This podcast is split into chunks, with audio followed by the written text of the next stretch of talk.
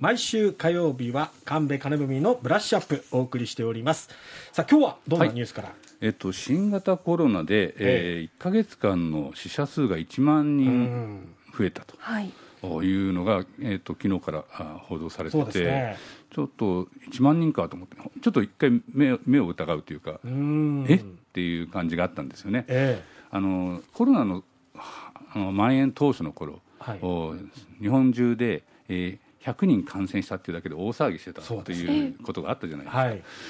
あの僕らの感覚ってだんだん麻痺してきちゃうので、うん、えー、こういうニュースを素通りしない方がいいんじゃないかなと思いましたね。うん、はい。えーと、3万人から4万人までが4か月弱、うん、4万人から5万人が3か月。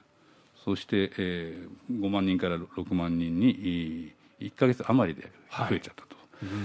えーと、全数把握をしなくなってますので、えー、まあ、実はいつもこうコロナの感染者数、県で何人だとか、東京で何人だって気にして見る癖は僕らの中に残ってるんですけど、はい、全数把握してない以上はその数字よりは死者数を見た方がいいんじゃないかなっていう気がすごくするんですよね。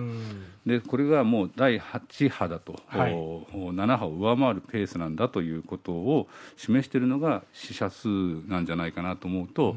うちょっと気をつけた方がいいなと。ね、まあ、僕も50代ですし、えー、40代でも亡くなっている方もっと下の方もいらっしゃるようですけど、はい、あの広がり方が今までに体験したものではないぐらいの拡大かなと、うん、身の回りでもいますよね。そうですね。陽性反応が出たという方ねいますよね。40度ぐらい熱出てる方あの若い方でもいらっしゃるので、はい、私の知り合いでも、うん、ちょっとこれはあれだな気をつけなきゃいけないいけないなと、まあ、旅行支援の中、ね、ね始まる中なんですけど、えー、気をつけなきゃいけないなっていうのがすごく今、えー、気になっているニュースですね。うん、で、ね、やっぱり僕らはあの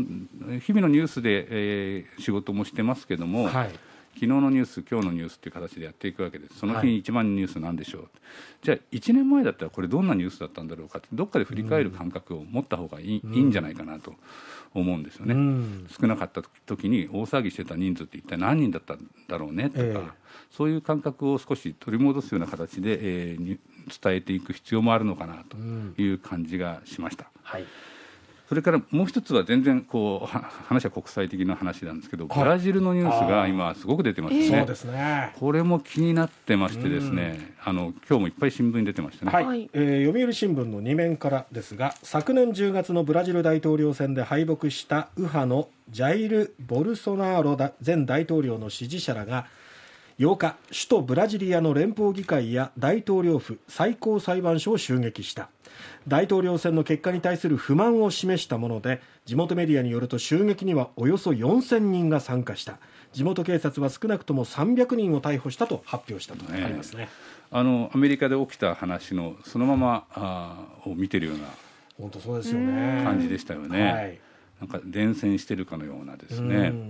これは本当にびっくりしました、まあ、でもこの大統領ボルソナロさんはですねブラジルのトランプとも言われてきて、はい、まあ、あの過激な発言、うん、それから女性や少数少数派に対する差別発言でも知られてましたし、うん、え。えー、コロナ対策でも、えー、大したことないということを発言したりするんだとですね、うん。はい、あのまあ、ポピュリズムの政治家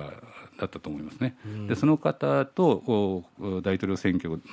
が、はい、行われた中で、えー、もう1.9ポイントぐらいしか差がないなんか大接戦で、うん、えー、対抗馬、はい、左派が大統領になったと、うん、まあ、それに対して、えーまあ、不正選挙で不正が行われたということをずっと言っているわけですね。なんか全部がトランプさんと重なりますよね、それもね、選挙の不正を訴えたっていうのも。はいでここで考えたいのはですね、はい、選挙の不正っていうことなんですけど、うん、ボルソナロさんはですね大統領選の1年以上前から電子投票システムに不正があると根拠なく訴えてきたと。うん。えー、これはあの自分が敗北した場合には結果を認めないという布石だったんじゃないかと言われているんですよね。えー、何かの、まあ、責任、えー、根拠をどっかに押し付けることによって、うん、えー、まあ、自分の政治的生命の延命を図るというところが最初からあったようですね。うん。今日の西日本新聞にはですね、まあ、そういった内容の解説が、まあ、共同通信の原稿かなと思いますけどいっぱい出ていまして、はい、その中であの襲撃に参加した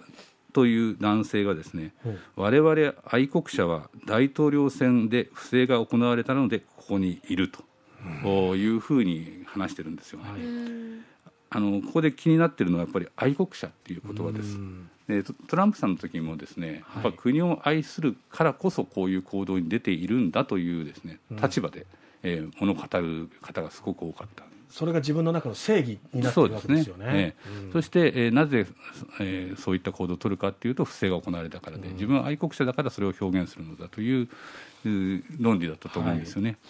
この辺りがですね、まあ、共通、アメリカでも共通してますし、まあ、もっと考えると、日本でもですね、はい、日本で選挙の不正ってほとんど考えにくい状況で、まあ、日本の公務員、本当に真面目に丁寧にありますからですね、はい、時折間違いがあったりですね、真面目すぎて間違いがあったことをあの表がうまく確認できないことを認められずに、えー、ごまかしてしまったりなんてことはたまにあるんですけど、うん、そのぐらい真面目なんですよね、はい、だからあの日本で選挙の不正っていうのはもう起こりえないだろうと私は思っています、うん。はい、そこはあの公務員の方々をとても信頼しているので、うん、そしてあの選挙の不正があるとネット上で日本でも言ってる方がいっぱいいらっしゃるんですけど、はい、まあ、何度かこのコーナーでも申し上げましたけど選挙に不正が日本ですぐ起こるっていうことはほとんど考えられないので、うん、えー、それをまことしやかに言ってる方々は、うん、えー、まあ、かなり、えー、情報的に危ないなと、うん、まあ、陰謀論に支配されている可能性が非常に高いです。それは右派も左派も含めてですね、はい、でそういった方々で、えー、愛国者を名乗っているということ方がですね、はい、あの心の、まあ、性質神聖としては、うん、あこういったあの暴動を起こして、えー、いくアメリカ、ブラジルの方々と共通するところは僕あると思うんですよ。うん、愛国者であるということと、うん、えー、国家に対して何らかのこうすごく不信感を持っていて、うん、それの中で根拠のない理由理由を挙げて、えー、選挙に不正が行われていると信じてしまっているここの愛国者であり選挙に不正があると信じてしまうというポイントをですねちょっと押さえておかないと、うん、これがあのアメリカ、ブラジルだけでなくて他の国に広がっていく、まあ、もしかしたら日本でも広がっていくかもしれないし、うん、そういうところで考えるポイントになるんじゃないかなというふうにニュース見てて思いましたね、うん、愛国者と選挙の不正。これがリンクしたときにこういうことが起こりやすいんじゃないかなという気が、えー、します。そうですよね、はい民主主義の根幹に関わるようなことですからね、これね。さて、えー、8時40分過ぎのキャッチアップではどんなお話になりますか、はい、始まったばっかりのおすすめ映画をご紹介したいと思います。はい